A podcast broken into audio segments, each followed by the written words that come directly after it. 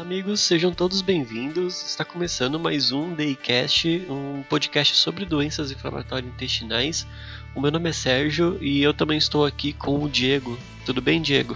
Tudo ótimo. E com você, Sérgio? Tudo ah, tranquilo? tudo ótimo também. Eu tô aqui com mais uma pessoa também, eu posso apresentar. Quem é? É a nossa grande amiga, a maravilhosa, a única Jéssica. Única Jéssica. Oi, gente, tudo bem? Tudo bem, Diego? Tudo bem, Sérgio? Tudo bem. É, então, só apresentando, esse será um podcast sobre doenças inflamatórias intestinais. Esse é o nosso primeiro programa.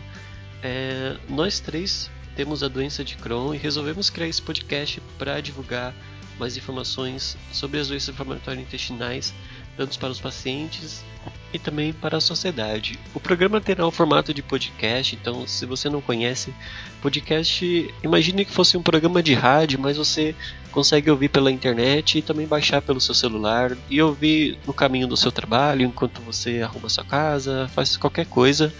É, cada programa terá mais ou menos 40 minutos e a gente sempre vai abordar algum tema sobre doenças inflamatórias intestinais. A gente vai lançar ele a cada 15 dias, por enquanto, porque a gente tem que se organizar também. Às vezes a gente tem que combinar os nossos horários, mas a gente vai lançar a cada duas semanas. O nosso programa vai ser igual a aplicação de, do Mira, vai ser de 15 em 15 dias. Arrasou! No programa de hoje a gente vai apresentar um pouco sobre a doença de Crohn e a retocolite, falar um pouco dos sintomas, os tratamentos e um pouco mais sobre elas. Mas antes do programa começar, vamos deixar alguns recados.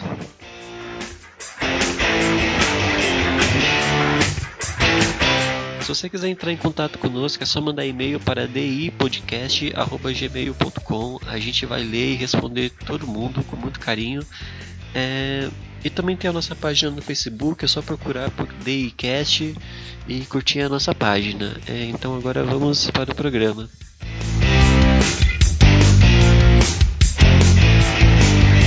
O que são as doenças inflamatórias intestinais? As DIs, como são conhecidas, é dividido em, em duas doenças. É, tem a doença de Crohn e a retocolite ulcerativa. Os é, sintomas são praticamente os mesmos, só o que altera é o local em que ela atinge o intestino. A retocolite sempre afeta o reto e o colo, o intestino grosso, e a doença de Crohn pode afetar todo o sistema digestivo, desde a da boca até o reto.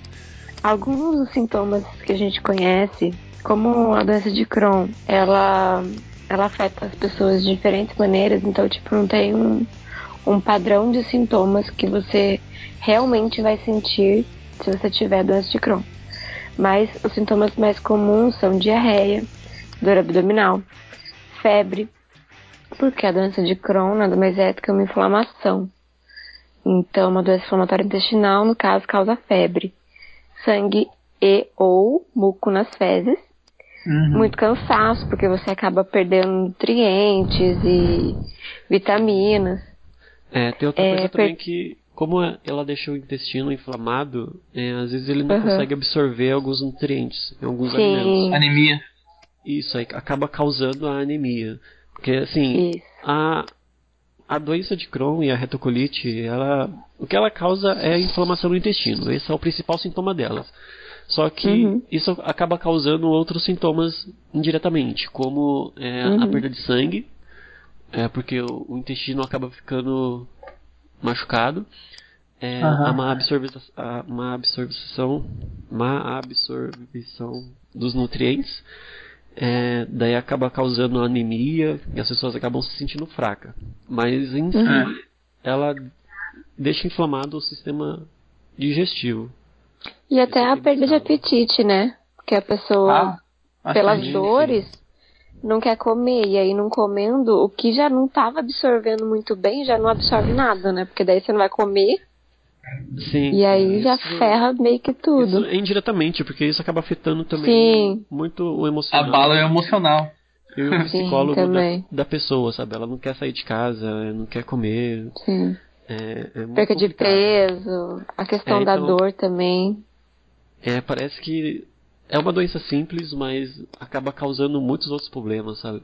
E Muito. poucas pessoas entendem isso e, e, percebem que é tão grave assim, que pode É uma doença pessoa... simples que ela se torna complexa, né? De tanta coisa. Sim, sim. Muito. A... Não é só a questão física da doença, né? É uma questão social. Sim. Tipo, como a sociedade lida com isso e como você lida com a sociedade tendo doença de Crohn. Como Sim. você Uhum. se vê também, como você se encara com essa doença, é, é bem complexo. Sim, é que a sociedade tem um, tem um padrão, sabe? E depois que você É. tem a, a doença de Crohn, você não consegue mais se encaixar nesse padrão.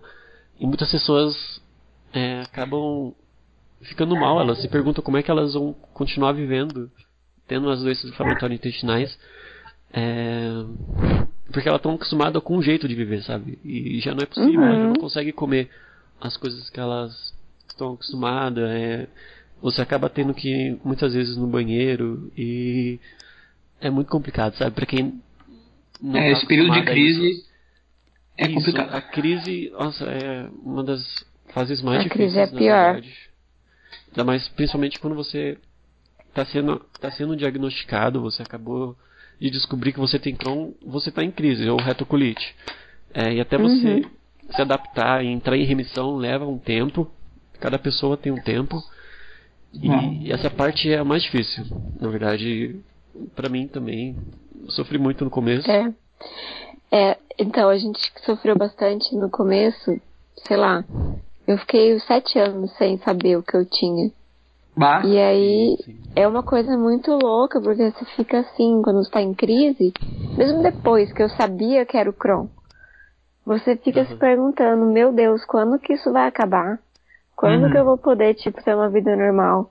E o mais louco de tudo, que depois que eu conseguir ficar sem dor e ficar bem, a minha mãe até brinca comigo que eu tava ficando louca, porque eu tava sentindo falta da dor, gente. É, sim. Tipo, é, eu, eu ficava assim, mãe, tem alguma coisa de errado comigo, porque eu não tá doendo. Aí ela, Jéssica, não tem nada de errado agora com você. Tinha antes. Agora você tá bem. Aham. E é tipo, afetou muito o psicológico, afeta, né, muito a pessoa, assim. Sim, sim. Tu Então, também ficou bastante tempo até descobrir um, ah, o que que era, né, Sérgio? Foi sete anos não, também, bastante foi, tempo, assim? foi dois, dois meses. Uhum. É, Ai, graças a Deus. Comecei a sentir, a ter os sintomas. é, Daí eu, eu tinha plano de saúde, eu procurei uma clínica particular. Daí eu fiz o exame e deu de cara já. é, Na verdade, inicialmente deu retocolite. Na verdade eu fiquei aliviado porque eu sabia o que era. Porque antes eu fiquei muito preocupado, eu fiquei com uma semana com o exame, com o resultado na minha mochila. Eu não conseguia dormir pensando no exame. Aí quando a médica falou Ah, que você era. já conhecia já. Não, eu não conhecia.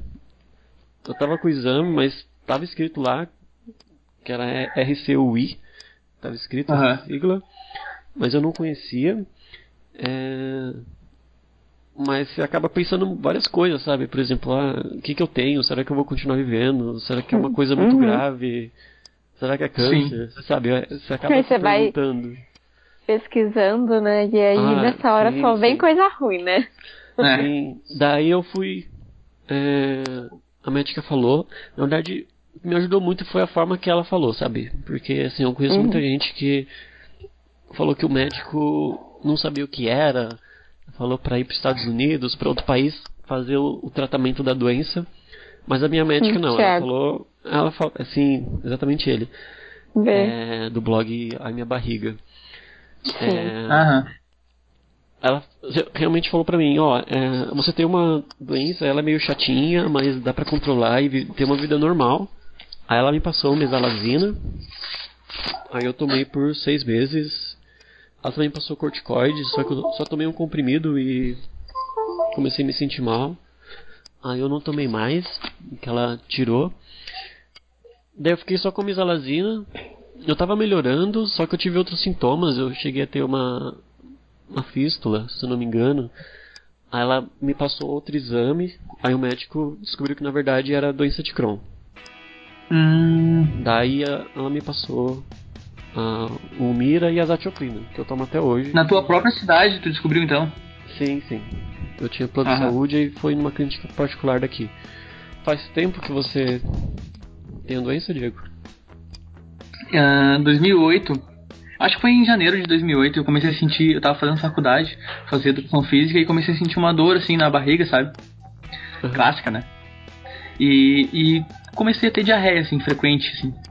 Ah, eu tentava manter a alimentação assim, ah, comer bastante polenta, arroz, frango, pra ver se melhorava, né? e nada, né? Parece que assim, passava reto, assim. Daí comecei a ficar perder peso, perder peso. Daí fiz exame, exame, não dava nada. Fui no hospital, o médico achou que era apêndice, apêndice normal, né? Sempre acham, né? Uhum. Daí eh, passou por um gastro. Daí, ah, nesse. re- Resumindo, assim, nesse meio tempo eu perdi acho que uns 15 quilos já. Daí o pessoal começou a se preocupar, né? A família se preocupar e tal. Daí deu sorte que uma amiga da minha mãe, ela bateu aqui em casa e falou assim: ah, Ô dona Graça, Graça é minha mãe, né? Eu tenho um médico que ele vai curar teu filho. Daí ela passou o contato, isso lá em Porto Alegre, eu sou de Gravataí, né? Que é tipo é um, uns 40 minutos de Porto Alegre. Uhum. Daí ah, a gente foi pra lá e encontrou o doutor, doutor Rui, que é o chefe da proctologia do Hospital Conceição. Daí ele já me viu o meu caso, olhou pra mim e viu, viu que eu tinha, ah, tu tem Crohn e vamos, vamos, vamos agora correr atrás do tempo perdido, né? Já tava seis meses já com esse- sentindo sintomas e tudo mais. Ah, sim. Daí começou a correria. Ah, Começou a luta. as DIs não, elas afetam a pessoa in- indiferentemente da raça, do sexo, da idade. É, geralmente ela é diagnosticada entre os 15 e 25 anos, e 45 e 55 anos. É, mais Aham. frequentemente em países desenvolvidos e grandes centros urbanos, é, como América do Norte, o Norte Europeu, e menos na Europa Central, Oriente Médio, Austrália e ainda menos na Ásia, na Ásia e na África. É, Por e tem pesquisas que revelam serem- que isso, por ser não, não ser tão desenvolvido. É, Uhum. E as doenças inflamatórias intestinais cresceram 15 vezes na última década é, nos grandes centros urbanos. E no Canadá, eu sei que tem muita gente que tem, não sei exatamente Tem. o número, É. mas Estados É. Unidos, nossa, muito. isso já entra na causa, porque as doenças inflamatórias intestinais não tem uma causa específica, até hoje não descobriram. Tem um pouco do Uhum. fator é, imunológico. Tem vários fatores, né? Isso, é. Tem um se- fator imunológico, é, autoimune.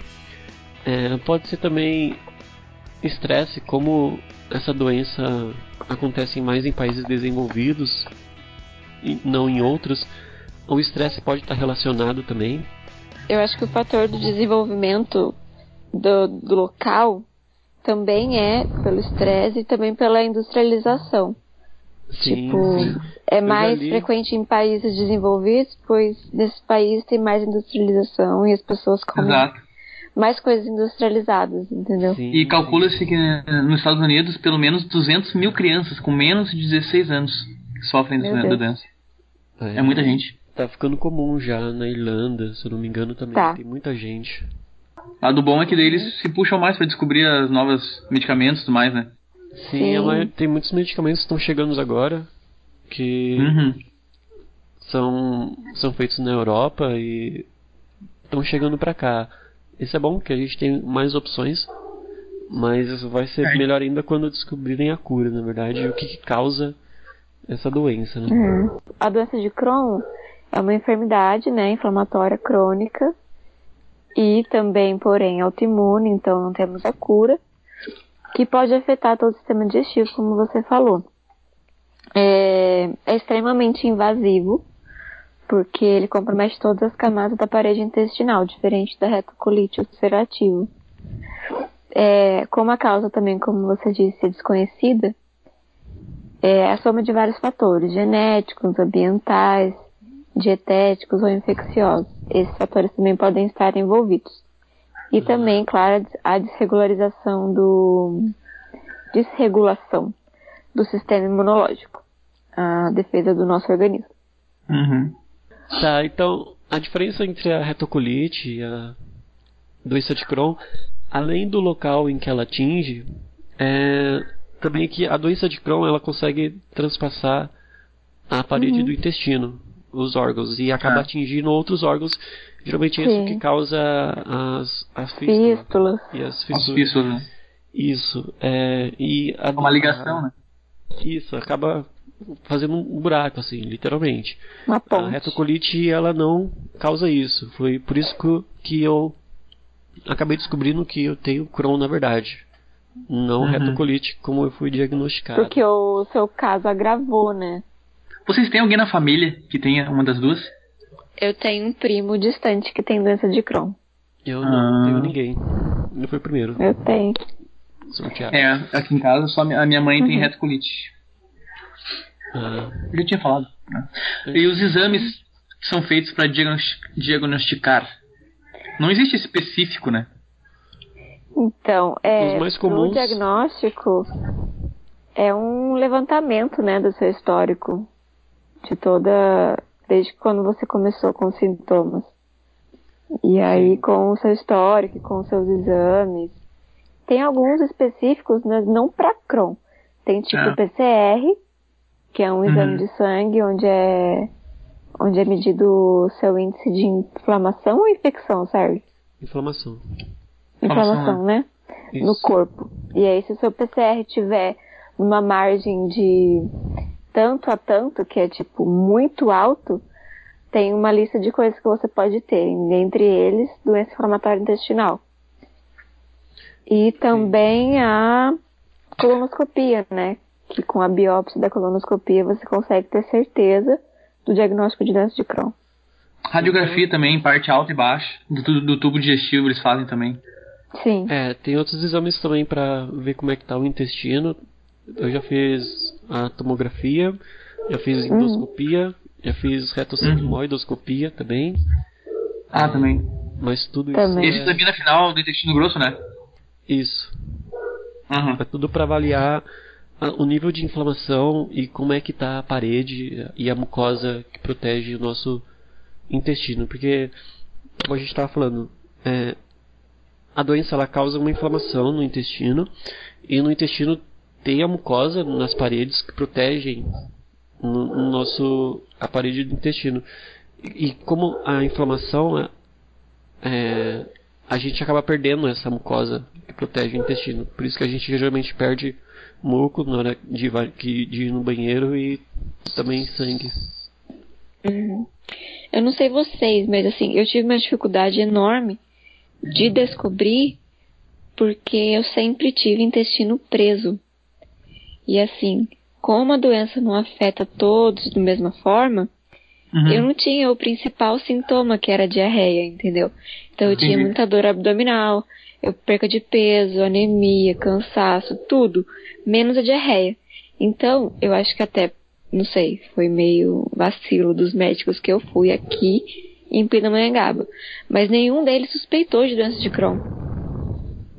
E hoje eu, né, estudando e vendo sobre o assunto, mesmo eu não tendo a diarreia, me- tava na cara, né? Claro.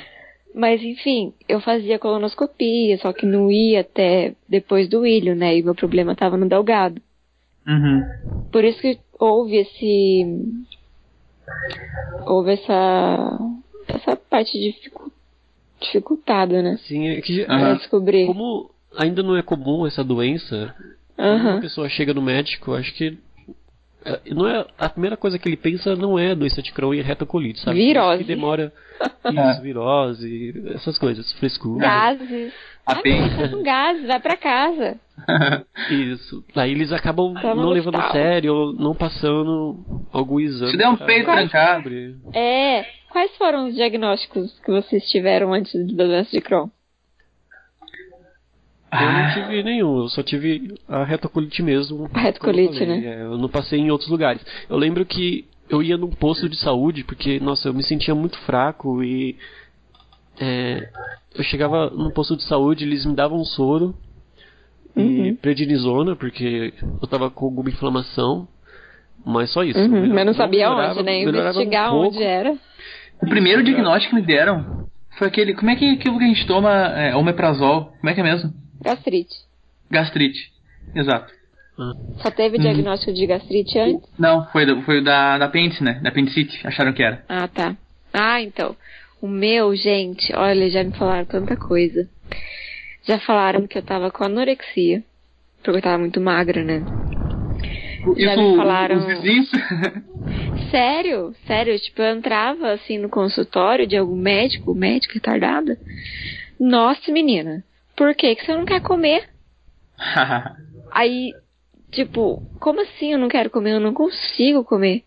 E aí, como eu, a vida inteira dependi de SUS, eu tinha que todas as vezes contar a minha história, desde o começo, para todos os médicos, era um inferno. Uhum. Uhum. Mas assim, anorexia, é, é como é que era? Virose, virose já tive, apendicite, gases. Ah, você Uhum. tá com síndrome do intestino irritado. Você tá. Daí eu tratei a síndrome do intestino irritado, porque os sintomas são bem parecidos. Uhum. Aí eu melhorei um pouco, mas aí depois voltou. Eu desenvolvi uma gastrite nervosa em 2011. Tratei a gastrite, pensei que era tudo gastrite. Aí Gente. depois voltou tudo. Eu tenho gastrite até hoje, mas eu, eu tô bem, faz um tempão que, que não me dá nenhuma crise. Mas, nossa, já ouvi tanta coisa.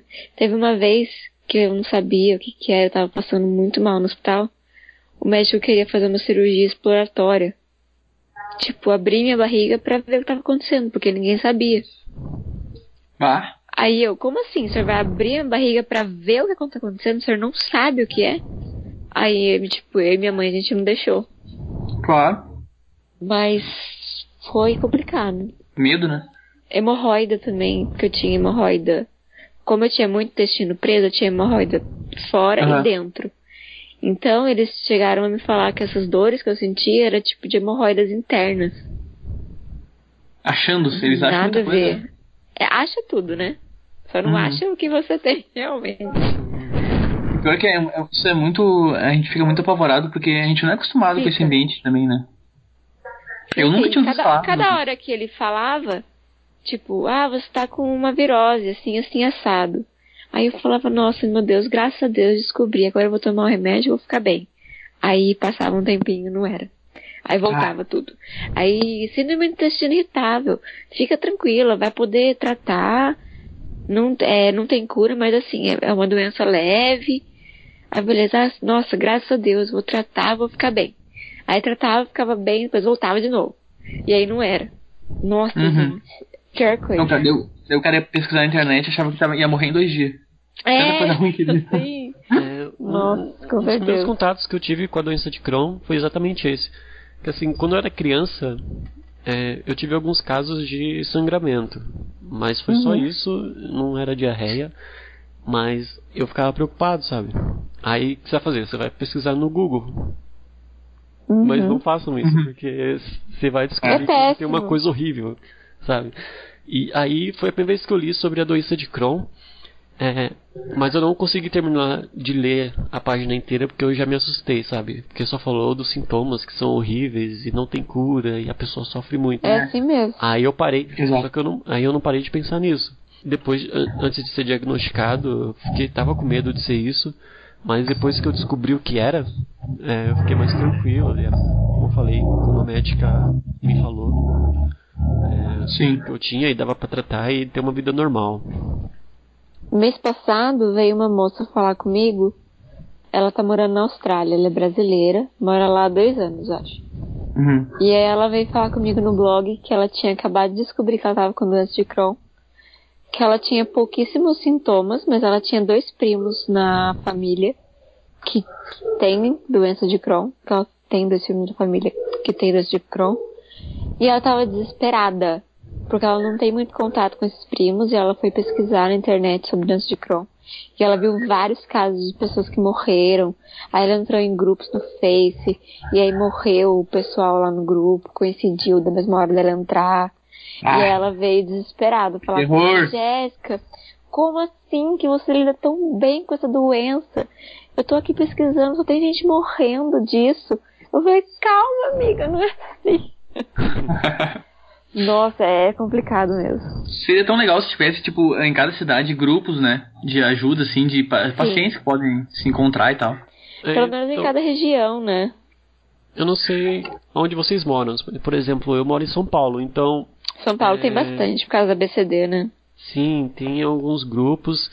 Eu me trato no Hospital Padre Bento, em Guarulhos, e lá tem uma. Nossa, a equipe médica lá é incrível.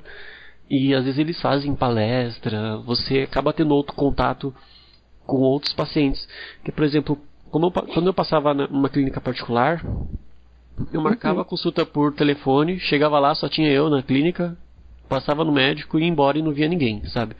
É. Isso era ruim porque você não consegue trocar experiência com outros pacientes. É, e aí eu, eu perdi o, o plano de saúde, é, eu procurei é, consulta pelo SUS. Demorei seis meses para conseguir passar no Padre Bento, porque eles ficavam me mandando para vários hospitais diferentes.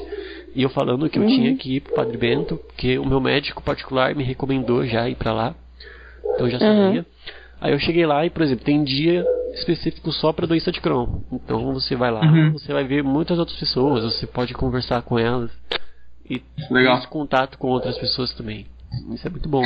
E isso também é, também tem o Facebook, tem vários grupos também de. Sim, nos de grupos. É. Nossa. Grupos de apoio. Conheci dar uma filtrada. Né? É porque assim, quando a gente é diagnosticado, a gente se sente muito sozinho, sabe? Porque. Ah, a gente... eu ia falar isso agora. Uma... Quando eu descobri, eu me senti parecendo um. Eu sou a lenda, assim, só eu no mundo, sabe? Que tinha. Não ninguém mais. Uhum. Parece um macaco, só eu tinha, assim, todo mundo diferente de todo mundo. É importante também você ter esse contato. É com outras pessoas. É importante Quando mesmo. a gente é, é diagnosticado é, com uma doença desconhecida, sabe? A gente acha que ninguém mais tem. Aí quando você descobre hum. que tem outras pessoas, você se sente é melhor, sabe? Saber que você não é o único e tem outras pessoas Aliviado, que você né? passa. Isso. Cara, eu fiquei tão sabe, feliz. Elas sabem que quando... você passa. Pode falar. Isso, é foi um amigo meu, né? Ele descobriu assim, ah, o, o Di, é, me chamam, todo mundo conhece por Di, né? É Diego e tal. Daí, uh, o meu amigo assim, bah, cara, olha só o que eu achei. Ele mandou uma matéria pra mim, assim, isso no, no MSN, tempo da MSN. E era a matéria do, do guitarrista do Perdian, que ele também uhum. tem Cron. Daí, como eu tenho banda, ele reacionou, né? Olha que legal, tipo, não fica sozinho, ó, o cara também tem. Isso me estimulou Viu? muito, sabe? Cara, legal. foda lá. É, não, te vê, né? É verdade. Mas é, acho que além de você se sentir sozinho quando você tem o diagnóstico, eu, pelo menos no meu caso, eu não sei vocês, mas eu me sentia culpada. Nossa, como eu me sentia culpada. Eu ficava tentando pensar o que, que eu fiz. O que, que eu fiz de errado? O que, que eu comi de errado? Eu ficava pensando em todos aqueles McDonald's que eu comi. É mania nossa. Coxinha, aquelas ketchup, entendeu? E eu falando, porra, o que, que eu fiz na minha vida, né? Ô, e eu ficava pensando no estresse também. A minha mãe. Todo nervoso, nossa. A minha mãe falava igual, igual igualzinho tu falou agora, ela ficava perguntando assim, ó, mas o que eu fiz de errado, doutor? É, então. Eu, eu tratei ele tão bem, de, sabe, os melhores alimentos eu dava para ele. Nesse? Minha mãe, minha mãe se sente muito culpada. Porque eu não sei se vocês assistiram. É, tem um episódio do Dr. House. Não. E okay. tem um cara que tem doença de Crohn. Assistiu? E aí Rapaz. no final. Depois eu passo pra você de qual tá temporada tá e qual episódio é. Bem legal. Me fala aí, porque o cara tá... eu já assisti todos. Eu já assisti toda a é House, sexta... mas eu não lembro. Ó, é o link vai estar na descrição. Eu sei que assim, o cara ele, ele chega no pro house, spoiler. né, com Não, pode ah. deixar. Com uma com uma alteração na vista, tipo um problema na vista, uhum. que também é um dos sintomas extraintestinais que a gente pode ter. Uhum. E aí até descobrir que é doença de Crohn, tem toda aquela trama do House, né? Que vocês conhecem. Uhum, sim. E aí eu vou ter que contar spoiler, senão não vou poder. atenção spoiler. Sei que assim, atenção spoiler, quem não quiser, não dá um pause aí e vai pra frente. Eu sei que assim, no final, que né, descobrem que o cara tem doença de Crohn, a doutora Cameron, eu acho, que é a Jennifer Morrison, né? A Cameron? Sim. Acho que é a Cameron. Uhum. Ela pega e o cara pergunta, né? Tipo, mas por que que eu tenho isso? O que aconteceu? Tem uma causa? Aí ela fala, olha, não se sabe muito sobre doença de Crohn. E é já antigo nessa né, série. A sexta temporada é a sexta, mas já era, é um pouco antigo.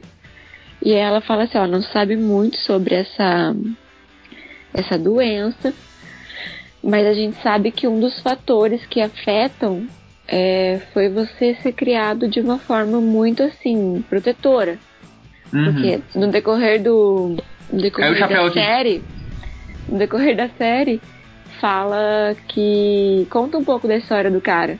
E a mãe e o pai, eles eles estão lá junto com o cara. E aí a mãe, e ela ouvindo isso, ela ficou tipo chocada, porque o cara realmente ele foi criado numa bolha. Ele não podia brincar descalço na rua, ele não podia brincar na terra, ele não podia. Ah, não criava anticorpos. É, entendeu? E aí a pessoa não cria anticorpos.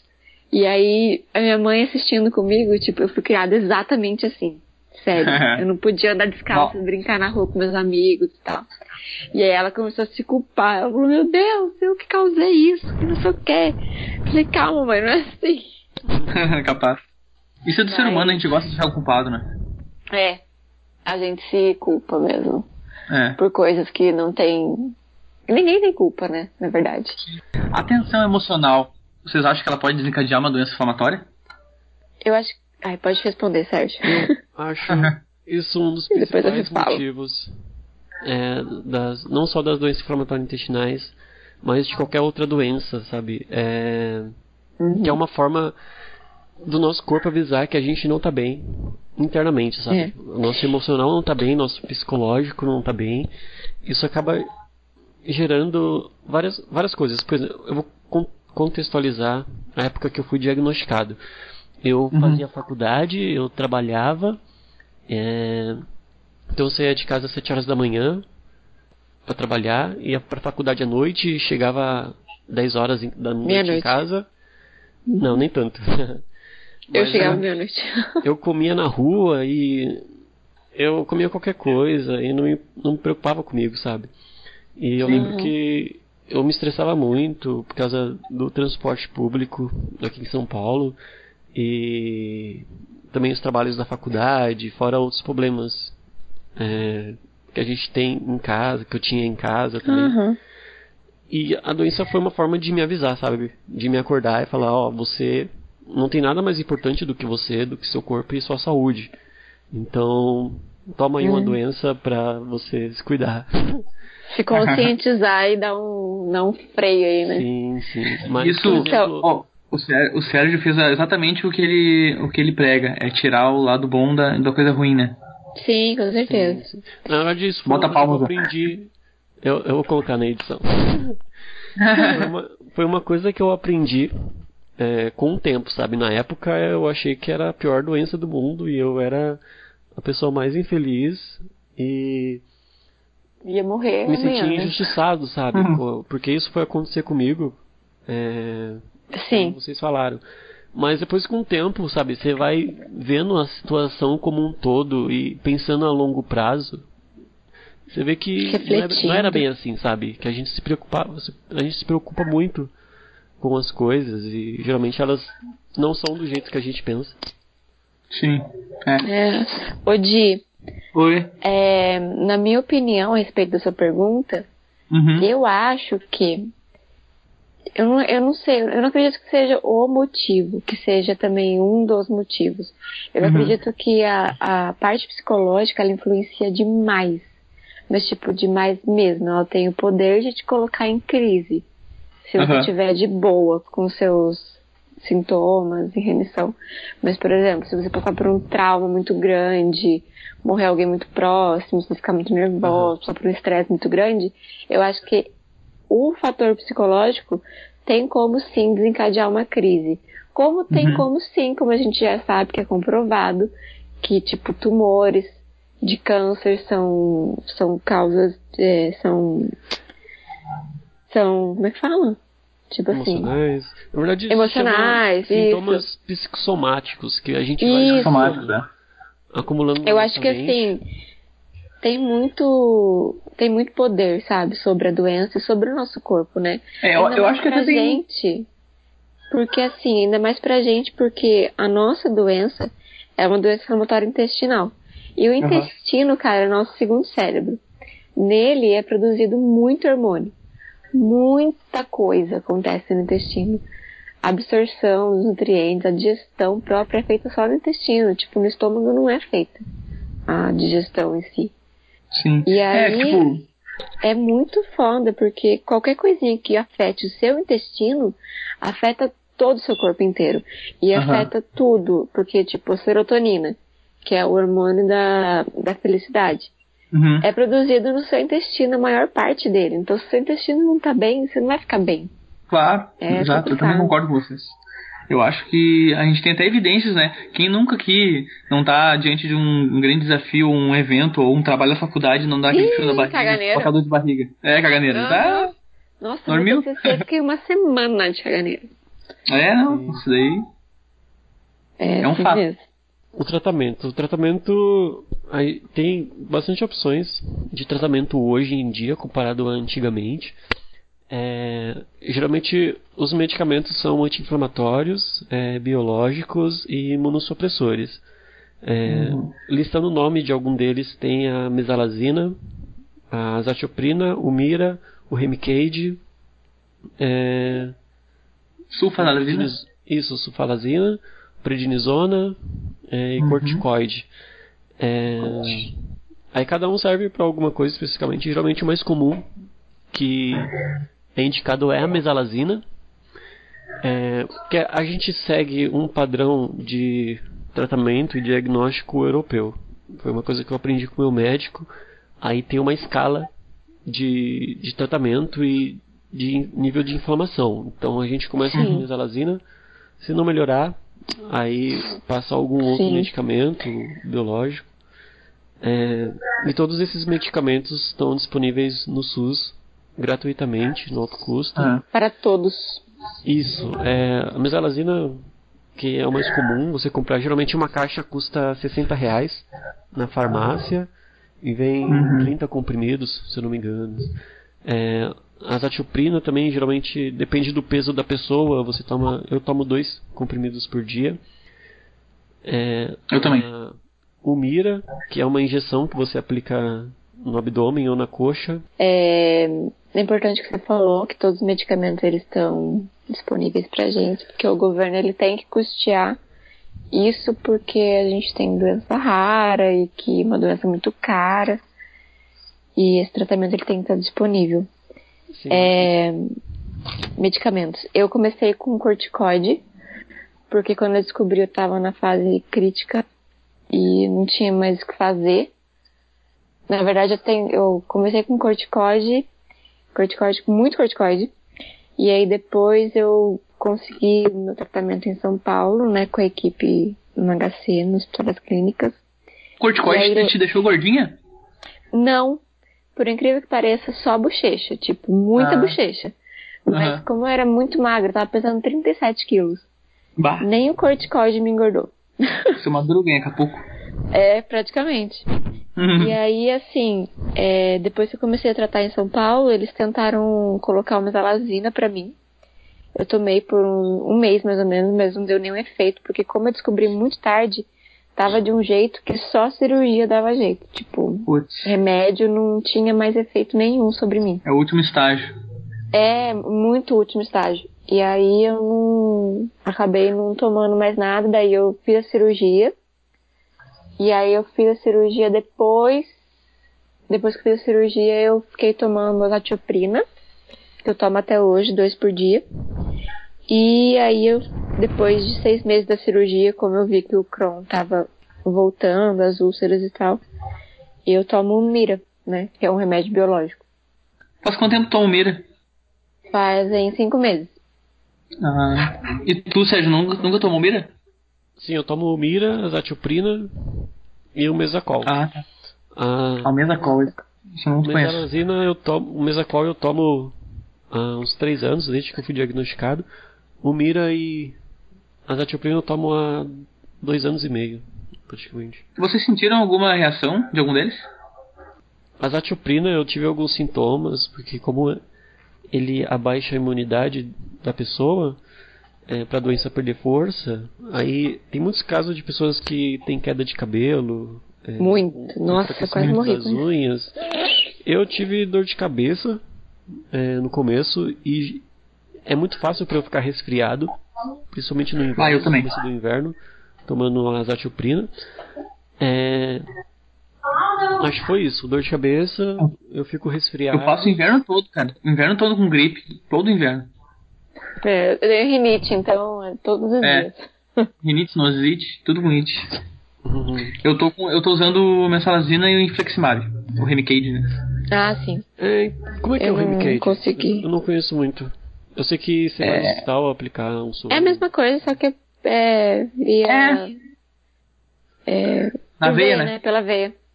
Ah, eu fiz Mas a dose de pega- ataque, né? Ah, você pega uma. Não é uma seringa, né? É um frasco? Como que ele é? Olha, É é, um- tipo um kit. Eu ganhei um kit eu levo o kit pro hospital. Lá eles abrem, daí tem um monte de coisa dentro. Mas é tipo uma bolsinha assim, né? É de um, tipo em uma tempo? né? É, a dose foi de 15 em 15 dias, três vezes, depois agora de dois em dois meses eu vou no hospital tomar mais. Ah, tá. Maravilhoso, dois, dois meses, né? Bah, o Mira eu fiquei um, um- dois anos tomando, que nem tu toma assim, né? 15 Ah, 15. uma né? cesta sim e uma cesta não. Uma cesta sim. Ai, minha é quarta. Ô, quarta-feira. viu? Mas é, então, é, de, de sintomas, assim, de remédio, de efeitos, né?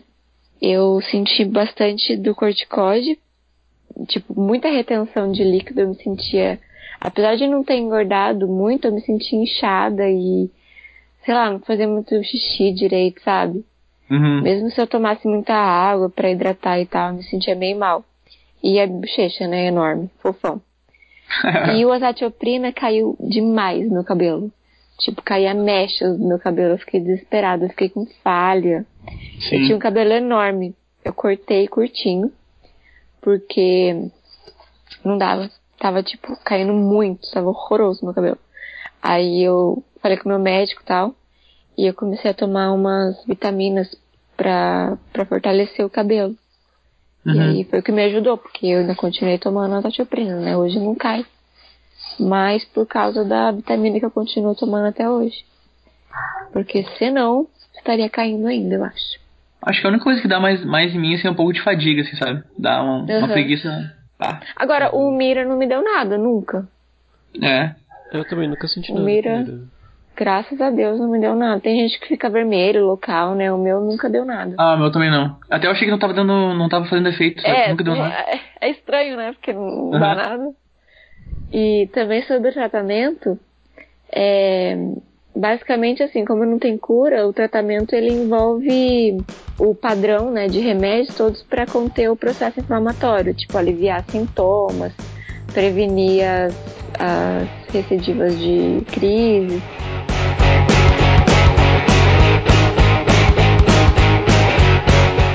Então esse foi o nosso primeiro programa do Daycast. Espero que vocês tenham gostado. Não esqueçam de curtir a nossa página no Facebook. É só procurar por Daycast.